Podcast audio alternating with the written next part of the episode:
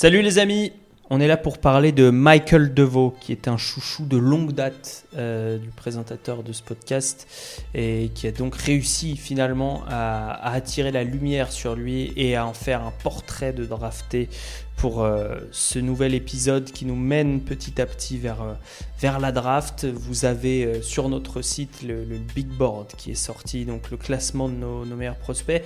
Michael Deveau n'est pas dans le top 30, mais, mais il se pourrait qu'il ne soit pas très très loin. Euh, on va voir évidemment ses qualités, ses défauts, sa carte d'identité dans un premier temps, et puis ensuite on va poser les questions sur sa projection dans la deuxième partie. Et pour ça, un trio euh, de choc, puisque nous avons Alan, Ben et Steve. Salut messieurs. Bonsoir, bonsoir à tous. Salut Alex. Salut.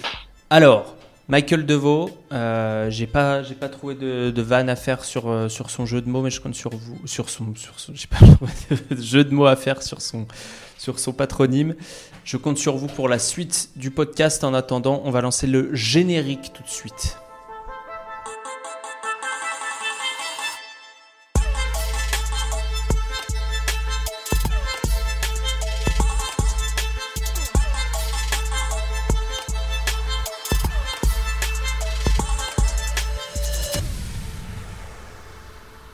Carte d'identité, euh, Michael Deveau, joueur de Georgia Tech. Euh, Steve, c'est toi qui t'occupes de nous présenter le parcours de ce monsieur. Qui est-il? Quel âge a-t-il? D'où vient-il?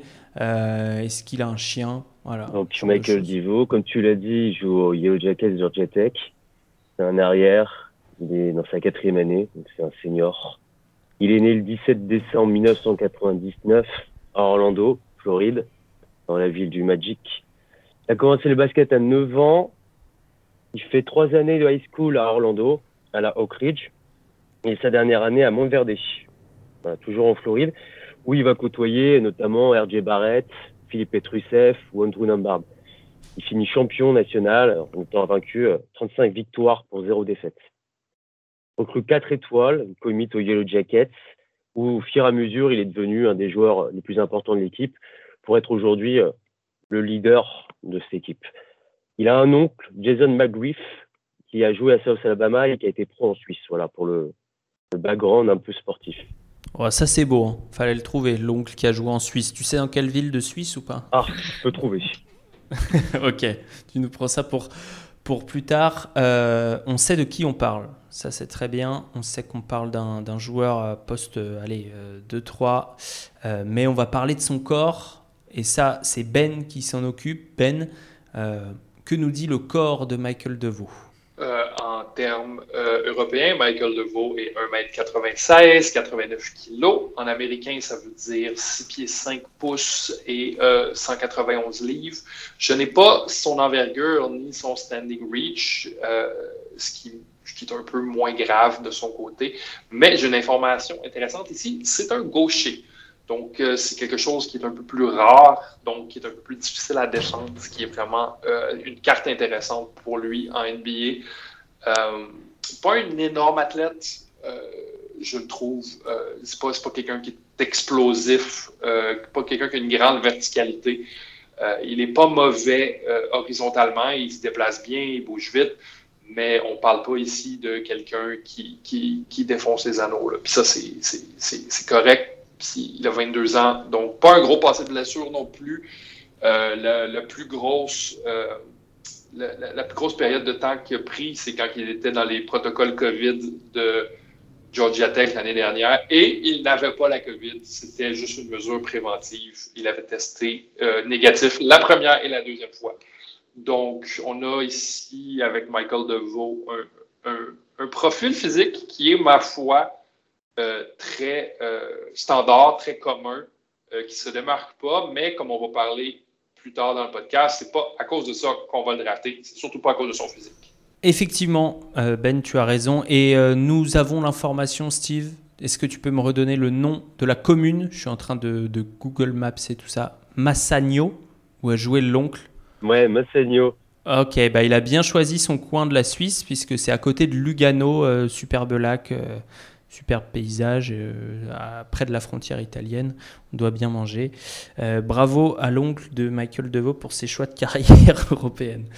Euh, Donc Ben nous disait on va pas drafter Michael DeVoe pour son corps. Alors pourquoi on va le drafter? La question pour toi Alan. On va le drafter parce que sans rien faire d'exceptionnel, peut-être à part juste le tir extérieur, c'est un joueur qui sur un terrain, je pense, d'emblée en NBA peut être inséré, ne pas faire d'erreur, ne pas pénaliser trop son équipe parce que c'est un joueur mûr, c'est un joueur qui a, check la stat un moment où je te parle, plus de 3400 minutes NCA, qui a starté, alors on parle 90 matchs, qui a toujours été titulaire quasiment dans ses quatre saisons à Georgia Tech, qui a eu un rôle exponentiel, donc changeant le tout en devenant de plus en plus efficace. C'est un joueur mature, c'est un joueur qui sait ce qu'il sait faire, qui le fait bien et qui s'améliore d'année en année. Donc euh, il a vraiment le profil parfait, je pense, du solide joueur de rotation en NBA. Voilà. Alors si on doit comparer à un, joueur récent et qui a du succès euh, en NBA au niveau des mensurations et même du profil, euh, on peut comparer à Austin Reeves, qui a quasiment les mêmes mensurations, qui, avait aussi, qui avait aussi fait un cursus de 4 ans à Oklahoma et qui a un rôle dès sa première année aux Lakers. Donc voilà, euh, à, bon, à bons entendeurs. Euh, j'ai besoin de vous poser des questions néanmoins sur Michael DeVoe, puisque vous le savez, euh, toute la question, ça va être est-ce qu'il va shooter suffisamment bien pour avoir du temps de jeu? En gros, c'est ça. donc, à quel point vous croyez en lui, gros shooter? Est-ce que vous pouvez me disséquer son tir?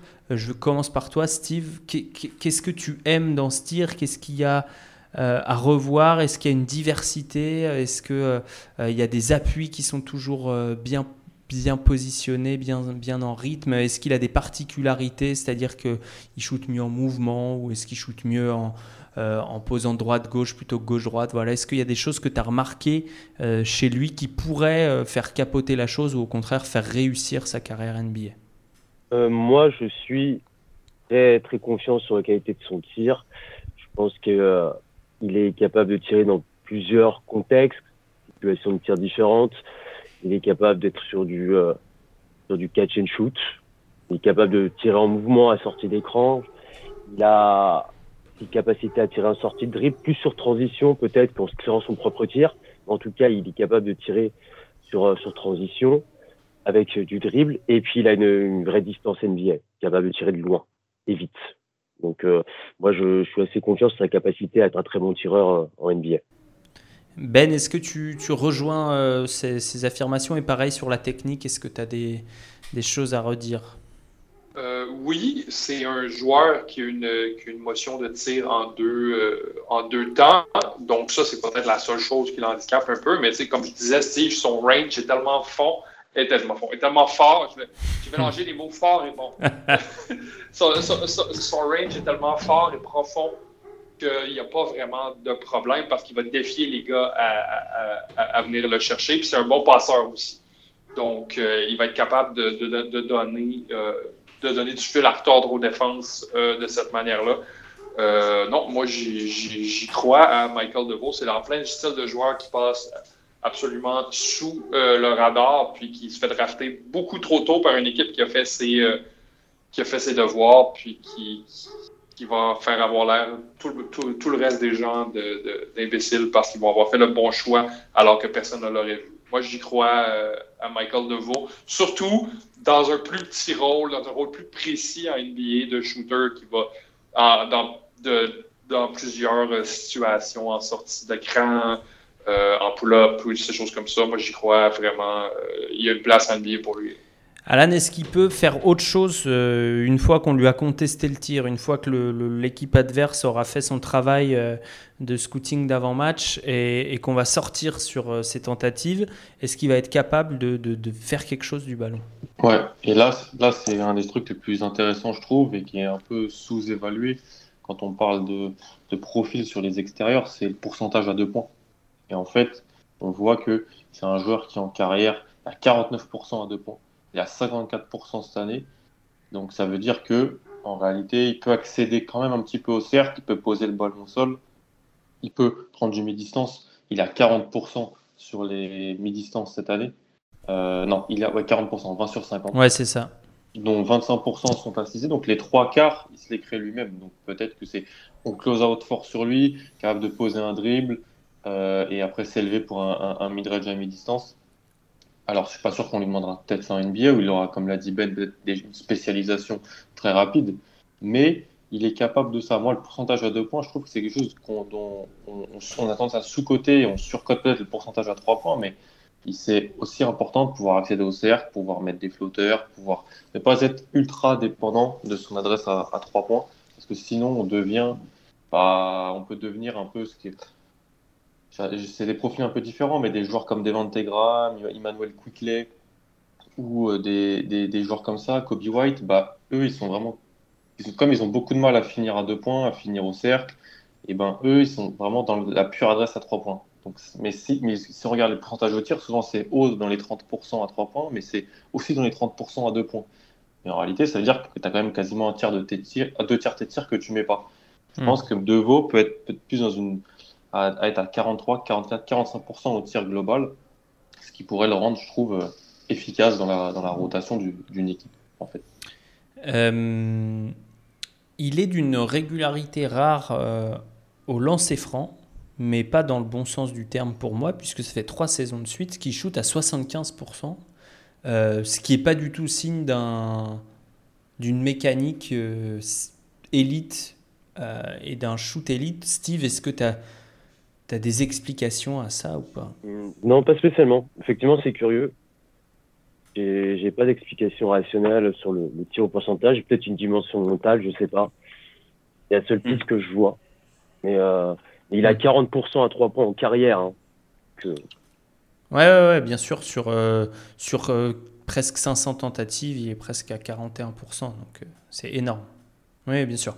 Et d'ailleurs, il y a, y, a, eu un, article qui est sorti récemment et je ne vais pas être capable de citer le, site, mais si vous me le demandez, je pourrais mettre le lien sur les réseaux sociaux, qui disait que après moult calculs, le, le, critère le plus déterminant, enfin en, tout cas la plus grande corrélation entre les stades de shoot NCA et les stades de shoot NBA, c'était quand même le pourcentage à 3 points. Donc, euh, donc ça veut dire qu'il a quand même de bonnes chances d'être euh, d'être un bon shooter euh, à 3 points, en tout cas de ne pas être médiocre, puisqu'il aura besoin d'être forcément bon pour jouer. Mais en début d'année, lors je sais plus quel coach disait ça, mais il disait en, NBA, tu peux jouer que si tu sais défendre au moins une position.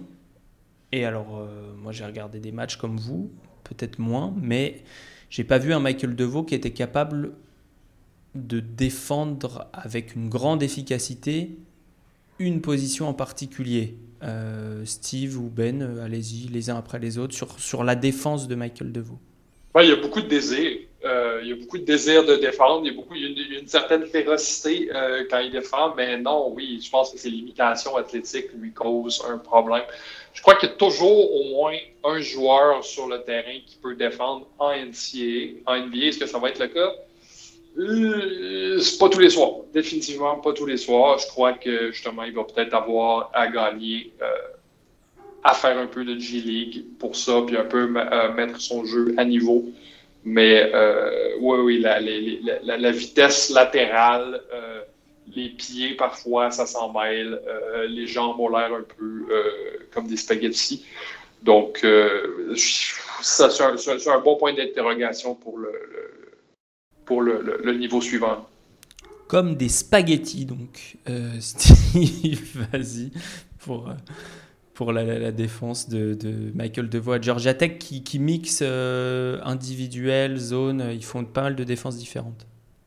Exactement, ouais. Parfois ils défendent sur la, sur la zone, parfois sur la, la Il est, il est intéressant sur la défense collective, par contre. C'est-à-dire que là-dessus, il est concentré, il est sur les rotations, il a une vraie activité de bras. Mais effectivement, je pense qu'en NBA, du fait de ses limitations physiques, il sera souvent ciblé.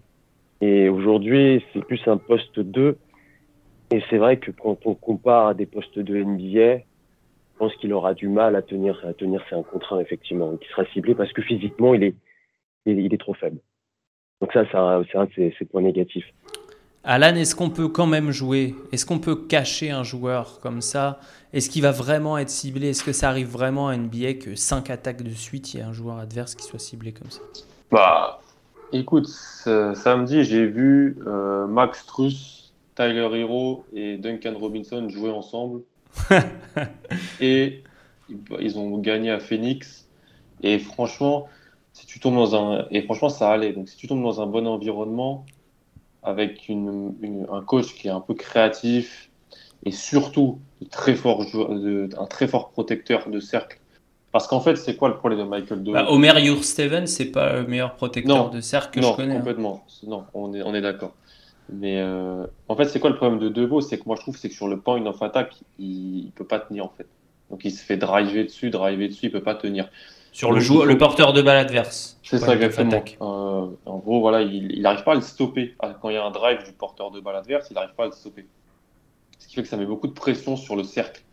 Euh, et en fait, ce qu'il faut, bah, c'est des porteurs de. il faut un protecteur de cercle de qualité derrière lui et il faut des ailiers capables de venir aider sur du deuxième rideau et tout ça.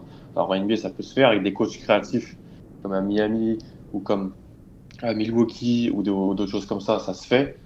Mais c'est sûr que voilà, ça sera comme l'a dit Steve, comme l'a dit Ben, collectivement, dans l'appréhension collective, bah, quand tu fais 4 ans en SEC, c'est normal que tu as, vu pas mal de choses. Donc oui, tu sais faire les rotations. En même temps, son rôle sera moindre. Il n'aura pas le même taux d'usage. Donc il pourra, je pense qu'il il devra gagner ses minutes et rester sur le terrain en défendant. Tandis que là, cette année, en fait, hmm. euh, on, est, on lui dit un peu, bon, repose-toi un petit peu parce que euh, il fait pas mal de choses comme dans l'attaque de, de, Georgia Tech. Le, rôle va, un peu changer. Mais euh, ça peut se tenir, mais après, dans les, pour terminer les matchs et tout ça, ça sera plus compliqué. Mais on parle d'un joueur qui est plutôt destiné, même s'il peut avoir des surprises, un, un sixième, septième, huitième joueur de rotation si tout va bien. Ouais. Ben, c'est quoi son, contexte idéal alors? Alan a, commencé à toucher le sujet. C'est quoi le contexte idéal de, Mike DeVoe Son contexte idéal me fait penser un peu au contexte de Jordan Nwara à euh, Milwaukee. De, de, jouer dans une rotation euh, euh, vraiment quand même assez profonde, le huitième, neuvième joueur, puis d'être amené dans des situations précises face à des deuxièmes unités euh, je ne sais pas si vous avez entendu mon chien se secouer, il vient de se réveiller. Face à des unités, puis il va être amené à, sortir des équipes du trou, c'est-à-dire à lancer à trois points, euh, à avoir un porteur de balle un peu plus créatif et un peu plus dominant que José Alvarado. On salue José Alvarado aussi avec ses cheveux magnifiques. Et euh, je le vois, c'est ça, je le vois encore une fois dans une bonne équipe. Je ne crois pas qu'une équipe qui est en train, en pleine redéfinition, ait besoin d'un joueur comme Michael DeVoe. Euh, il va passer peut-être par la G-League, euh, mais une équipe comme les Bucks, les Warriors, le Heat, comme mentionnait, comme mentionnait Alan, quoique le Heat ont pas mal de joueurs qui lui ressemblent plus ou moins. Donc, ouais, ça serait un peu un, contexte comme ça. De, qui, qui, qui, l'amènerait, je crois, à avoir un, certain succès en NBA. Je ne sais pas si vous vous rappelez, il y a quelques années, euh, d'un joueur qui s'appelait Gary Neal. Bien sûr, avec l'espérance. Ben, ouais, Entre autres. C'est un, peu ce type de joueur-là, le type de joueur qui arrive puis qui met le feu euh, à une deuxième unité puis qui va se rasseoir puis qui tourne sa serviette pour euh, hmm. encourager les amis. Est-ce qu'il a cette mentalité, Steve? Parce que moi, j'ai pas l'impression que ça soit un, un fouteur de feu, quoi. J'ai pas, je, le vois rarement dans les grands matchs euh, prendre feu et, euh, et, être l'étincelle pour ses coéquipiers, comme Ben vient de le décrire. Moi, je le vois plutôt comme un. Pas forcément feu, mais il, est tout le temps là, quand même. C'est un leader d'attaque. Un leader d'attaque, surtout cette saison où euh, il n'est pas entouré quand même de, super joueurs. Et, et c'est là où son rôle, pour moi, la manière dont je le projetais en NBA aussi un peu évolué, c'est que je pense qu'il peut vraiment être le leader d'attaque d'une seconde unité en NBA maintenant. Mais ça va être plus sur la capacité à, à ouais, jouer 15-20 minutes, avec 15 minutes et apporter sur 15 minutes plutôt que apporter des coups de chaud sur 3, 4, 5 minutes. Hmm. D'accord. Alors, euh, ça implique euh, du coup beaucoup d'autres choses que tu dis. Ça veut dire que toi, tu le vois pas seulement être un, shooter, mais aussi euh, pourquoi pas avoir le, ballon en main. Oui, bah c'est en fait c'est sur cette saison qui m'a convaincu. Il, peut être capable de ça. L'année dernière, je le voyais plus effectivement comme un spécialiste vraiment sur du, sur du tir, porter du spacing. Là, je le vois beaucoup plus être euh, vraiment au centre d'une attaque de seconde unit d'une d'une équipe NBA. Au mieux, au mieux. Voilà. Hmm. Oui, après, après un petit développement, évidemment, euh, mise à niveau, comme disait Ben. C'est ça, parce qu'il a une capacité. Il ne fait pas que tirer à trois points. euh, Voilà, il est capable quand même d'un minimum organisé, d'initier un minimum, plutôt en second initiateur, mais il est quand même, quand même capable de le faire.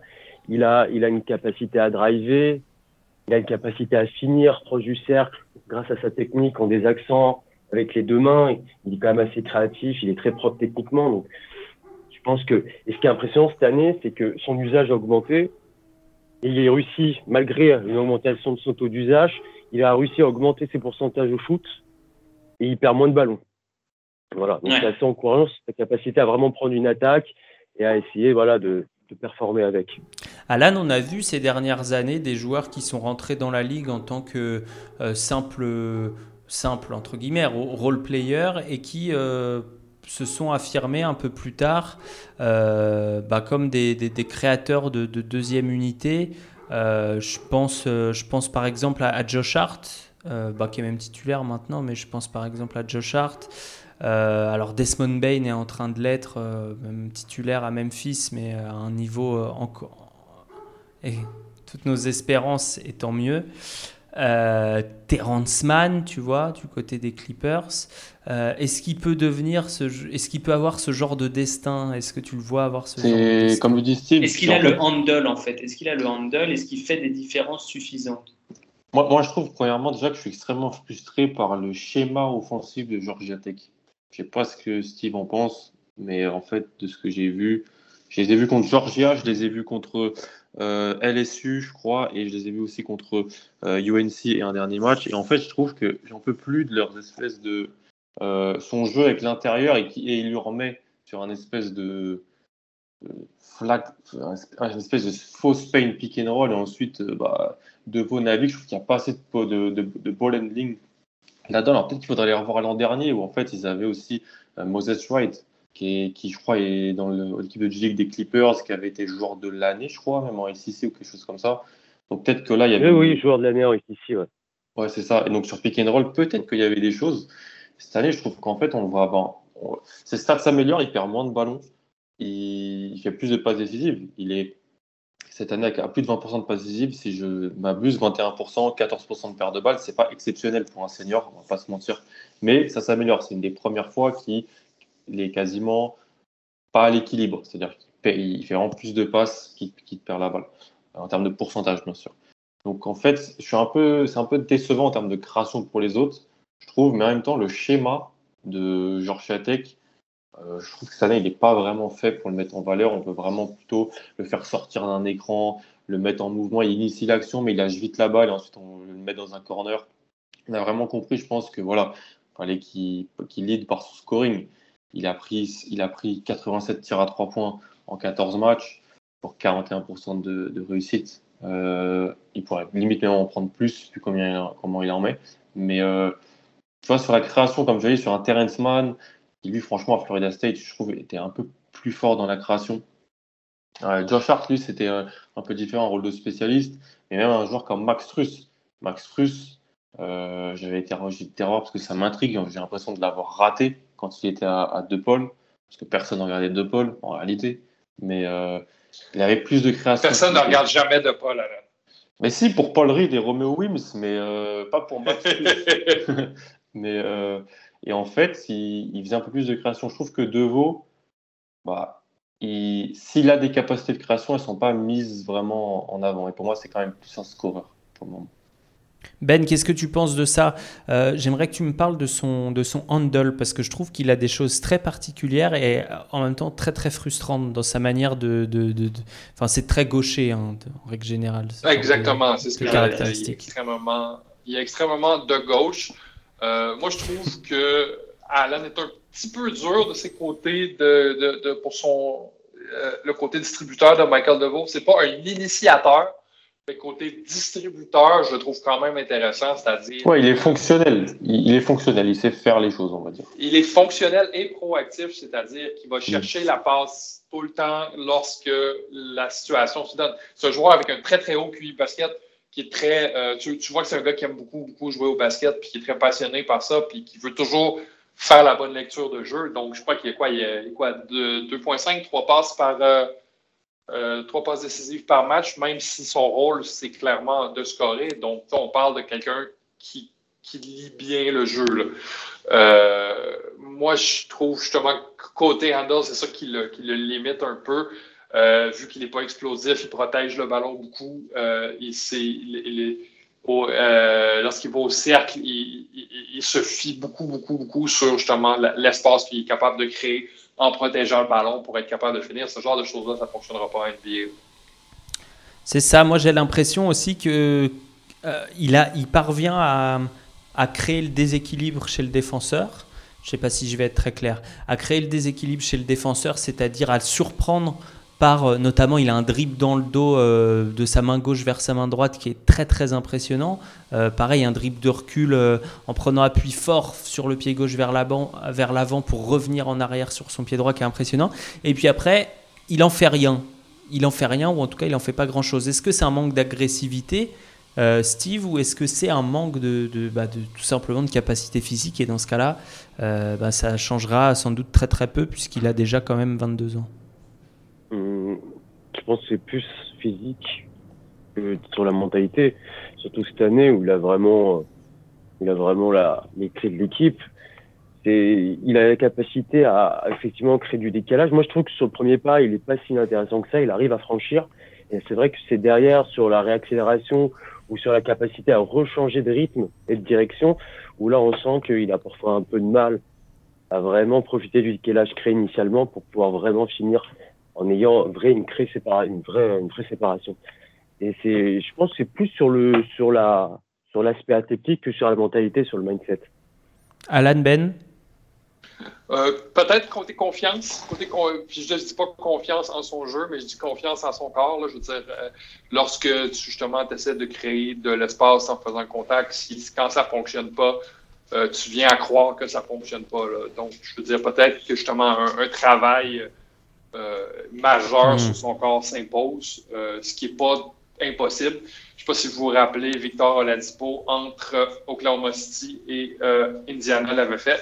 Victor Oladipo est un meilleur athlète que Michael DeVoe, mais jusqu'à un certain point, jusqu'à une certaine échelle, ça peut se faire. Ça peut rendre Michael DeVoe un meilleur joueur qu'il est présentement.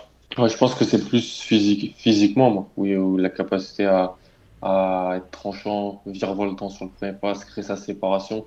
Là, c'est un petit peu plus compliqué. Il peut, il se rend pas les choses extrêmement faciles parce que il n'a pas la, le, corps, mais il comprend, il sait, il comprend les timings, les angles.